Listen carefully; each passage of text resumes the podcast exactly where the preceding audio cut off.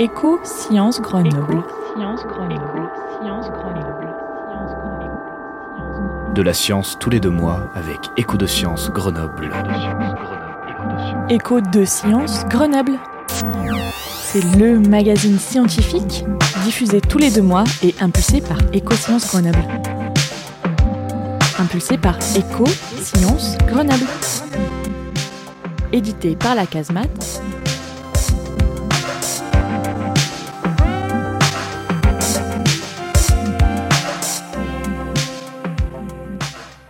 Dans l'entretien de ce deuxième épisode d'Écho de Science, nous recevons Françoise Berthoud.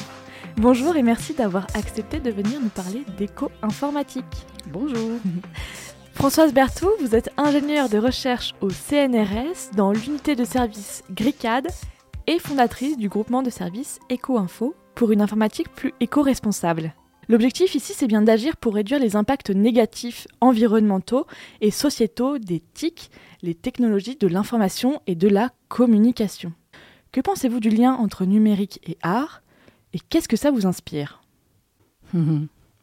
Pour moi, l'art, c'est avant tout du silence. L'art, c'est de la profondeur, c'est de l'être dans le moment présent, c'est de la création, et c'est complètement l'inverse du numérique, qui pour moi est du bruit, qui certes rend quelques services, mais qui essentiellement, en tout cas actuellement, prend beaucoup d'espace dans notre cerveau, euh, aussi bien dans le temps que dans la mobilisation. Donc, euh, art et numérique, euh, je dirais que c'est pas les meilleurs amis du monde, en tout cas pour moi. Dans un article du 28 février 2013, Le Monde titrait à votre égard Françoise Berthoud écologue du numérique. Qu'est-ce qui se cache derrière ce thème un peu barbare? Écologue du numérique. Alors c'est une expression qu'a inventée la journaliste, euh, expression que j'ai trouvée assez heureuse, qui représente bien, en tout cas, ce que moi j'essaye de transmettre, c'est-à-dire euh, parler un petit peu plus du numérique dans euh, un regard plus porté sur l'environnement. Non pas le numérique comme aide à résoudre des problèmes d'environnement, mais le numérique comme générateur d'impact environnemental lui-même. Alors comment on devient penseuse du numérique et de son impact justement sur le monde? Êtes-vous une ancienne ingénieure informatique qui vous êtes posée au fur et à mesure du temps des questions sur vos pratiques? Ou est-ce que vous êtes une écologiste invétérée dans tous les domaines? C'est un peu les deux en fait. Moi, j'ai été sensible euh, à la nature, à l'écologie très tôt, puisque j'ai fait des études supérieures d'écologie, que j'ai terminées par une spécialisation en informatique appliquée à l'écologie. Et puis à la suite de ça, j'ai trouvé du travail en informatique. Je suis devenue ingénieur système et réseau. Et puis euh, j'ai commencé à, j'ai commencé et j'ai passé pas mal de temps dans ma carrière au CNRS à gérer des clusters de calcul, des machines de calcul pour les chercheurs. Et puis, euh, au fur et à mesure, je me suis rendu compte, avec d'autres personnes, hein, je n'étais pas la seule, mais que plus ça allait et plus ces machines de calcul, elles exigeaient de l'énergie pour fonctionner.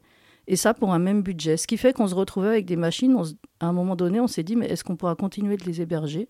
Et là a commencé le lent travail de réflexion, de prise de renseignements, de mesures sur eh ben, qu'est-ce que ça coûte en énergie, tout ce numérique Et puis ensuite, on a étendu le sujet à d'autres, d'autres aspects.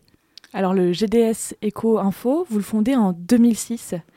Euh, c'est quoi l'esprit à ce moment-là? C'est quoi le contexte? Est-ce qu'on a vraiment une capacité à se rendre compte que le numérique, il peut être néfaste pour l'environnement à ce moment-là?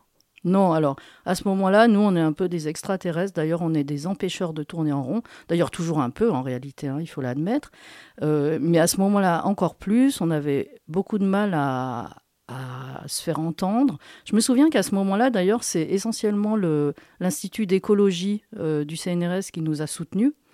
Euh, dans ces mesures qui étaient essentiellement des mesures d'énergie le discours euh, peut-être qui a, réussi à passer un petit peu plus euh, au début d'Eco-Info, c'était euh, sur la question des métaux, sur l'utilisation des métaux pour fabriquer ces technologies.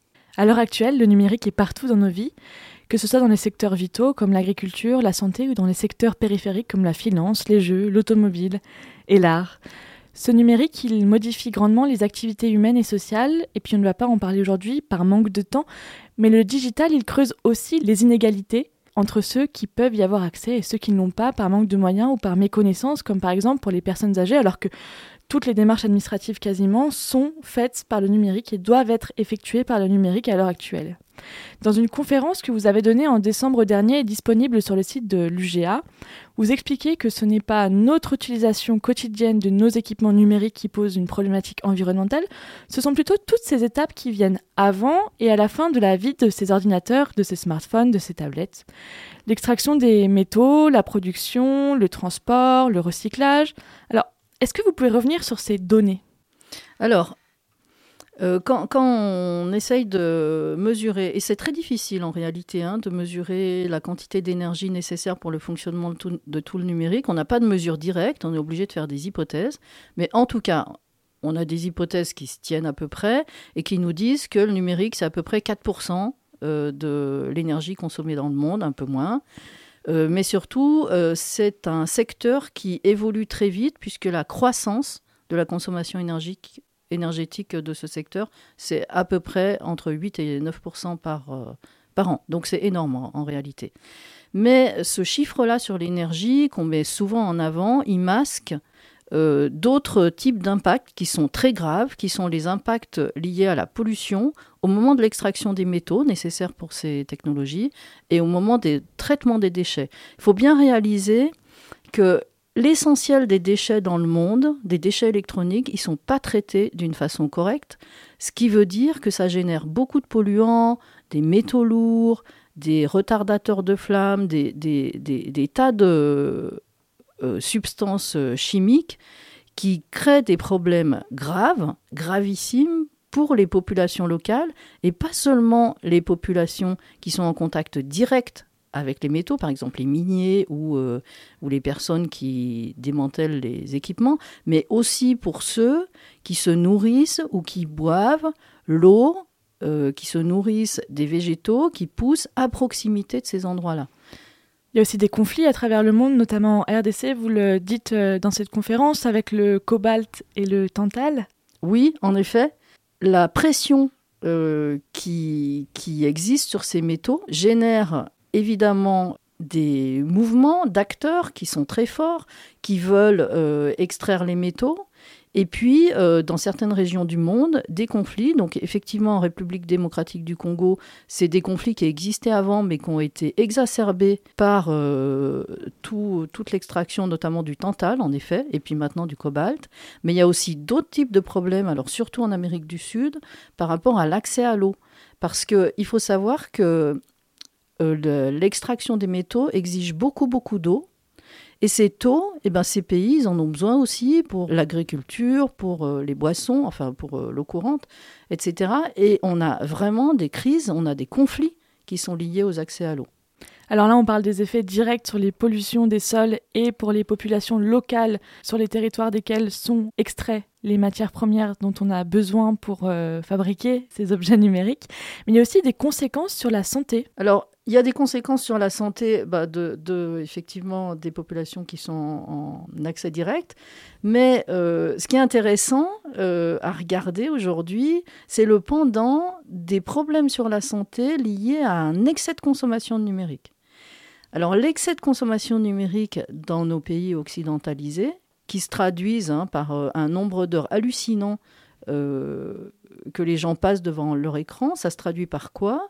Ça se traduit par une explosion de la prévalence de la myopie, liée au fait que les enfants, les jeunes euh, adolescents, ils passent du temps, beaucoup, beaucoup d'heures devant un objet qui est tout près de leurs yeux, euh, ce qui empêche un bon développement de l'œil.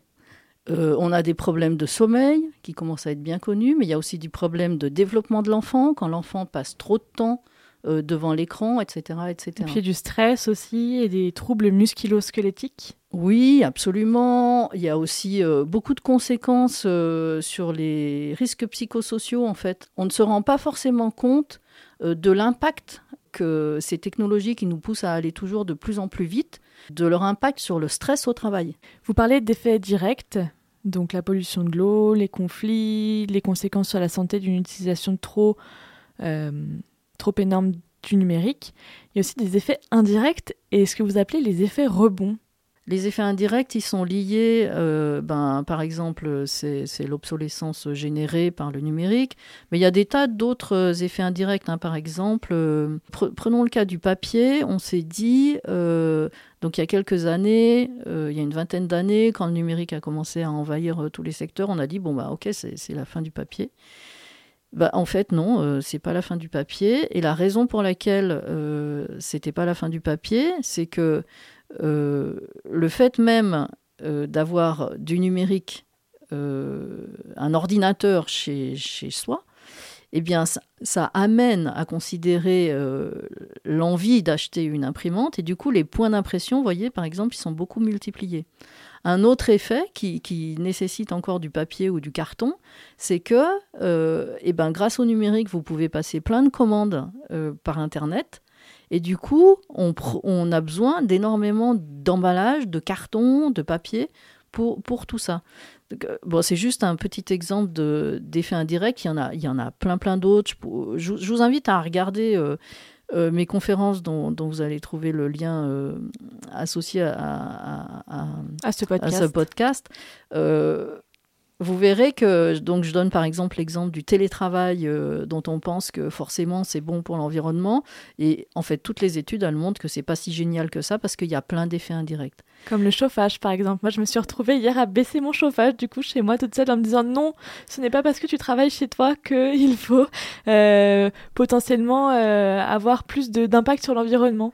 Bah oui, mais d'un autre côté on peut pas travailler à 16 degrés donc.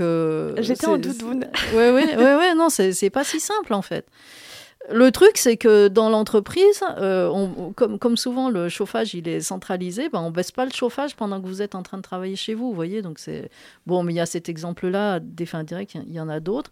Les effets rebonds, les effets rebonds, ils sont observés, puis des fois ils sont générés. Enfin, même souvent, le système les génère. C'est ce que vous dites quand vous dites quand on fait du vide, le vide se remplit. Exactement. Quand on fait du vide, en fait, et, je reviens à, votre première question euh, sur l'art. En fait, euh, l'art pour moi, c'est du silence. Euh, en fait, ça serait bien qu'il y ait plus d'art dans notre vie parce que ça nous permettrait de remplir le silence ou le vide par autre chose que d'autres biens de consommation. Mais en réalité, ce qui se passe, euh, c'est que si vous, par exemple, vous optimisez quelque chose, euh, vous faites en sorte que votre euh, téléphone ou votre batterie, par exemple, elle est plus efficace. donc théoriquement, le téléphone, il va pouvoir avoir une durée d'utilisation bien supérieure qu'une journée avec la même batterie. Bah, en fait, non, vous allez installer plus d'applications, vous allez faire plus de choses, etc. Et du coup, vous allez toujours être obligé de recharger votre téléphone euh, le soir. Des effets rebonds, il y en a dans tous les secteurs du numérique, dans tous les secteurs où on optimise quelque chose. Comme par exemple le covoiturage. Oui, alors le, covoiturage, c'est un exemple d'effet rebond indirect qui est très intéressant. Parce que le covoiturage, on se dit naturellement, bah oui, euh, forcément c'est bon pour l'environnement, puisque vous allez mettre deux personnes dans une voiture, trois ou quatre, etc. Sauf que qu'est-ce qu'on voit? Qu'est-ce qu'on voit apparaître en fait? Ben, Il y a des personnes euh, qui vont choisir la solution covoiturage à la place du train, parce que du coup c'est moins cher. Or en train, on aurait généré moins de gaz à effet de serre. Du coup, on n'est pas si bénéfique que ça. Et puis, l'autre chose, c'est que euh, du fait du covoiturage et du fait que du coup la, solution est moins chère quand même que de prendre euh, soi-même sa voiture ou de prendre le train ou de prendre l'avion même dans certaines circonstances, eh bien, euh, vous allez en faire plus. En fait, les gens font plus de déplacements. On voit ça, on voit ça autour de nous. Hein. Moi, j'ai des enfants qui sont des jeunes adultes. Euh, leur quantité de transport a beaucoup augmenté depuis qu'il y a le covoiturage possible et je ne vais pas les en blâmer. Euh, surtout que ça me fait plaisir de les voir à la maison. Euh, mais voilà, donc ça c'est un exemple d'effet rebond. On crée une optimisation, on gagne quelque chose, on a un vide qui apparaît et ce vide on va le remplir avec autre chose. Voilà, c'est l'effet rebond. Alors des effets rebonds, vous en avez qui sont générés exprès hein, pour générer de la croissance. Hein. La 5G, qui permet euh, de transporter plus de données avec moins d'énergie, finalement, euh, à taille égale, finalement, va permettre de générer, de transporter beaucoup, beaucoup, beaucoup, beaucoup plus de données. Et il est probable que l'énergie totale, euh, elle va augmenter au lieu de, se réduire. Alors, on, le disait, hein, euh, il y a cette sobriété, effectivement, euh, de se détacher de ces objets numériques, même s'il est partout, hein, même dans les voitures. Et vous, le, dites, vous avez changé d'état d'esprit au cours des années de vos recherches euh, numériques, euh, puisque euh, au, départ, vous vous dites que potentiellement, si on arrive à ralentir, c'est bien, mais que finalement, le numérique est tellement partout qu'on aura du mal à s'en sortir. Effectivement, ma, réflexion a évolué sur ce sujet-là.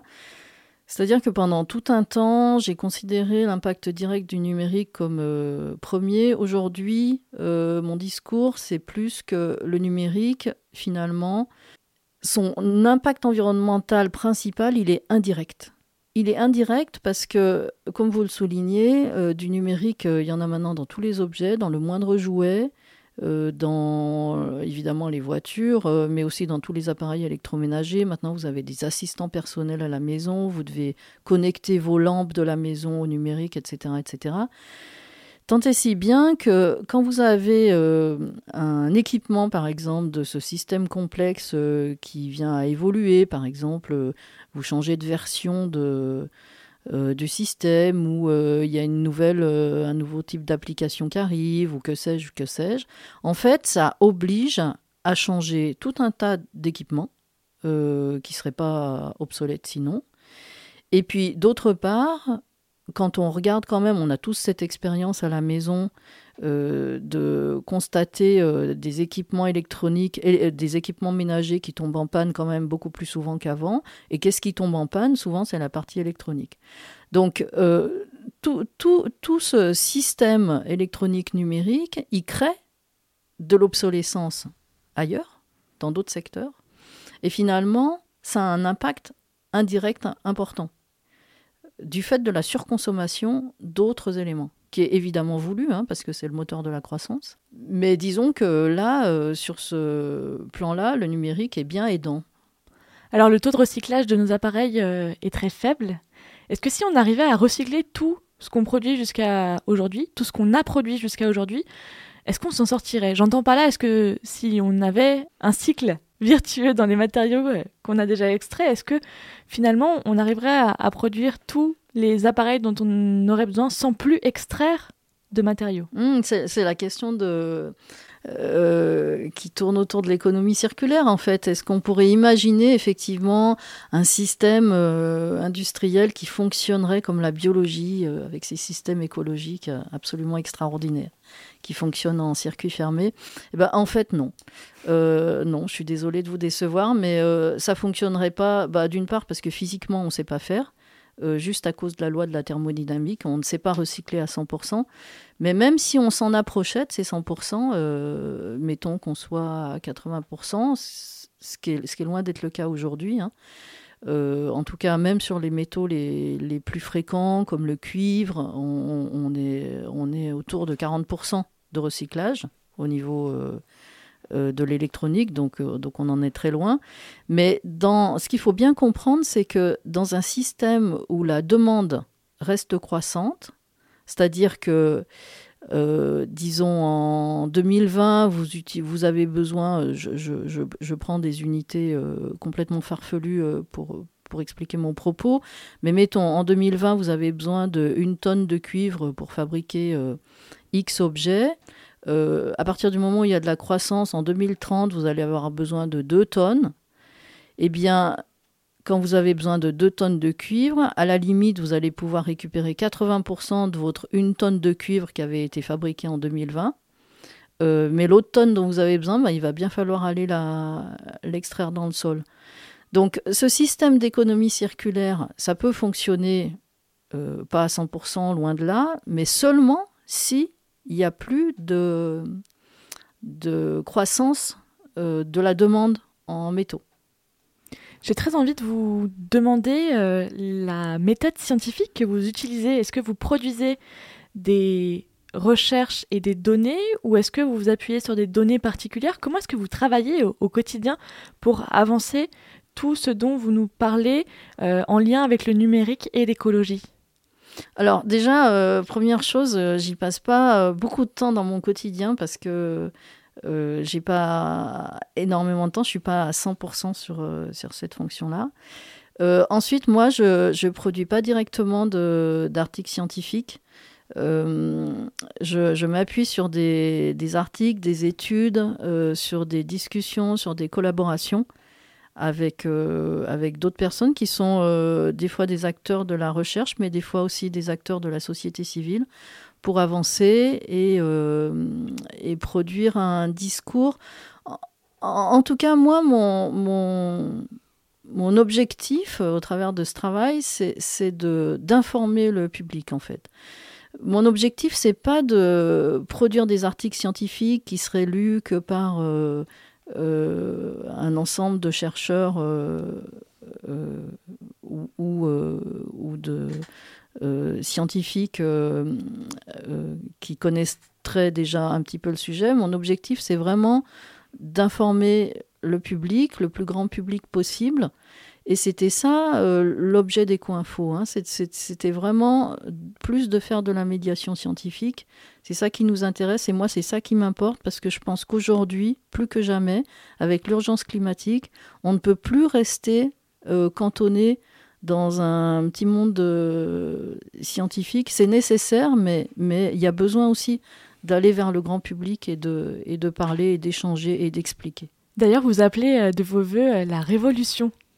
Oui, oui, oui, mais oui, mais là cette année, j'ai envoyé plein de vœux en, souhaitant la révolution dans les têtes et puis dans les actes parce que euh, eh ben on a 10 ans pour changer et puis euh, et puis c'est pas des petits changements à la marge là qu'il faut euh, dans lesquels il faut s'engager. C'est des gros changements.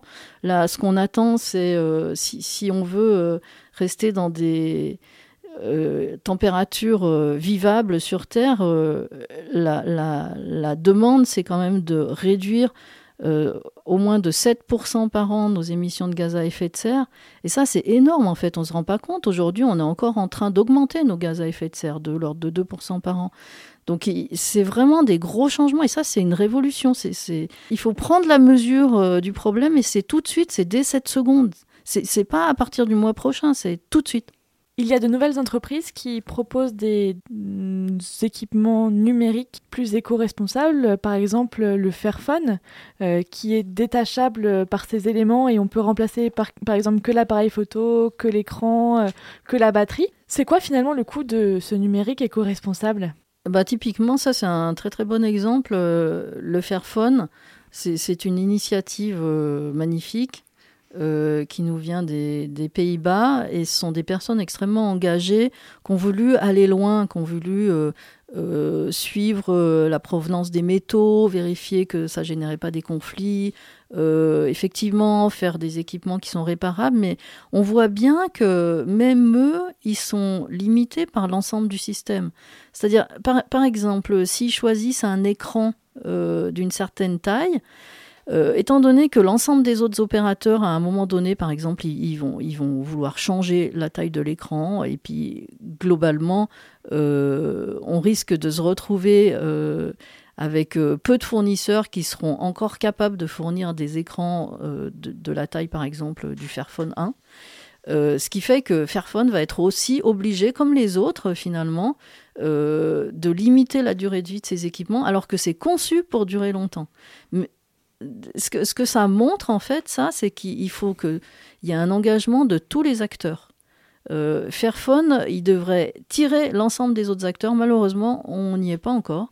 Les autres n'ont pas pris la, mesure du problème, même s'ils ils disent le faire. Mais n'empêche qu'ils produisent toujours des équipements qui durent deux ans. Comment est-ce qu'on se projette dans une activité du numérique respectueuse de l'environnement? Hum, hum. Alors, euh, bon, il y a quelques éléments euh, assez faciles à, mettre en œuvre, mais qui vont pas révolutionner le monde euh, tout de suite. Hein.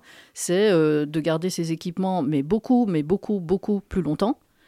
typiquement, il faudrait garder ces équipements au moins 10 ans, comme on faisait avant, avec une gazinière, on gardait même plus que 10 ans. En tout cas, c'est des technologies qu'il faudrait pouvoir garder longtemps, et puis surtout faire en sorte euh, d'en avoir un usage plus sobre. Et quand je parle de sobriété, je ne parle pas seulement de sobriété matérielle, mais je parle aussi de sobriété temporelle, c'est-à-dire faire en sorte de ne pas avoir le cerveau occupé à 100% par des likes et des photos qui arrivent et euh, des choses qu'on a envie d'envoyer aux copains. Mais en tout cas, l'éco-responsabilité, pour moi, ça, ça passe aussi par se dégager du temps pour créer, penser autrement et en tout cas se donner au moins cette possibilité. Vous prenez par là une vigilance à ralentir. Comment faire comprendre à notre entourage que nous n'avons pas de smartphone ou que nous ne répondions pas immédiatement à nos mails? Je pense euh, notamment au monde de l'entreprise. Ça peut euh, poser un, problème dans le système capitaliste où il faut toujours aller plus vite, non? Eh oui, eh oui. Inévitablement, ralentir, c'est faire un pas de côté et donc c'est se mettre un petit peu à côté de, du rythme euh, que la société nous impose, que les entreprises nous imposent. Mais l'impression que j'ai aujourd'hui, c'est qu'il y a plus en plus de gens qui ont conscience de ces problèmes. Et des fois, vous savez, euh, il suffit qu'il y ait quelques personnes dans une entreprise. D'ailleurs, on, voit hein, des entreprises qui changent de mode de fonctionnement. Il suffit qu'il y ait quelques personnes, un groupe de personnes qui prennent une initiative de fonctionner autrement. Et puis, on peut, on peut imaginer, on peut penser qu'il y a des choses qui peuvent faire boule de neige. Par exemple, euh, euh, bah, moi, euh, récemment, j'ai mis en place un, retour automatique des mails que je reçois, parce que je reçois énormément de mails auxquels je ne peux pas répondre. Parce je me suis rendu compte. le, le, flux est vraiment beaucoup trop important.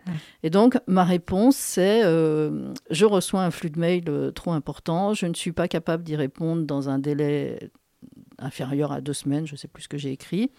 Euh, je vous invite soit à me téléphoner, soit à m'envoyer un courrier papier, etc. Et, et de fait, euh, euh, j'ai reçu deux lettres papier, manuscrites, qui m'ont beaucoup touché, qui m'ont mis en lien avec les personnes, qui ont donné lieu à des interactions qui étaient extrêmement riches et extrêmement intéressantes et qui vont se poursuivre dans le temps. Et je, trouve que cette richesse qu'on trouve dans les relations humaines quand, on commence à ralentir, c'est extrêmement nourrissant. Et pour moi, euh, voilà, ça passera par là, euh, les changements à venir. Justement, et euh, c'est notre dernière question, notre double dernière question plutôt, y aura-t-il un numérique dans le futur? Et finalement, c'est quoi ce numérique qu'on trouvera dans le futur, Françoise Berthaud?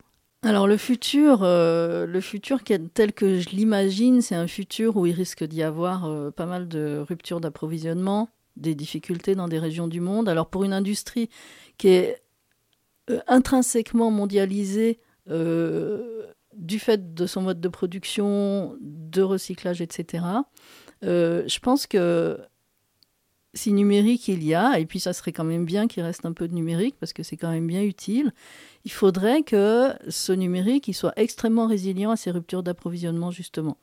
Il faudrait qu'on n'ait pas besoin d'un serveur aux États-Unis pour euh, faire une recherche locale ou euh, communiquer avec quelqu'un. Il faudrait qu'on puisse garder nos équipements très très longtemps. Justement, je, reviens sur ce que je disais tout à l'heure, ne pas avoir besoin sans arrêt d'une carte électronique ou de métaux qui viennent de l'autre bout du monde parce que ça, ça pourrait pas fonctionner. Donc pour moi, il, est temps aujourd'hui euh, qu'une partie de la recherche, au moins, elle se mette à travailler sur euh, bah, ça serait quoi un numérique ou comment on pourrait faire pour euh, territorialiser, en tout cas revenir à une dimension où les distances seraient faisables avec des moyens de transport classiques sans utiliser l'avion. Euh, pour toutes ces technologies. Alors, où est-ce que le public peut retrouver les informations sur Internet? Alors, nous avons un site web qui s'appelle euh, ecoinfo.cnrs.fr où vous pouvez trouver euh, tout un tas d'informations, vous pouvez trouver en ligne nos dernières conférences, soit juste les, les présentations PowerPoint, soit parfois des vidéos. Et puis, euh, vous, pouvez retrouver aussi euh, les vidéos des, journées thématiques qu'on organise euh, une ou deux fois par an sur différents thèmes. Donc, cette année, il y a eu une conférence sur le thème de la sobriété. il y a eu des conférences sur le thème de l'obsolescence, sur les data centres, etc., etc. Et donc, à chaque fois, nos conférenciers sont filmés et vous pouvez retrouver les vidéos sur notre site. Merci beaucoup Françoise Berthoud d'avoir été avec nous euh, aujourd'hui. Je rappelle que vous êtes ingénieure de recherche au CNRS et fondatrice en 2006 du groupement de services Eco Info. Merci à vous.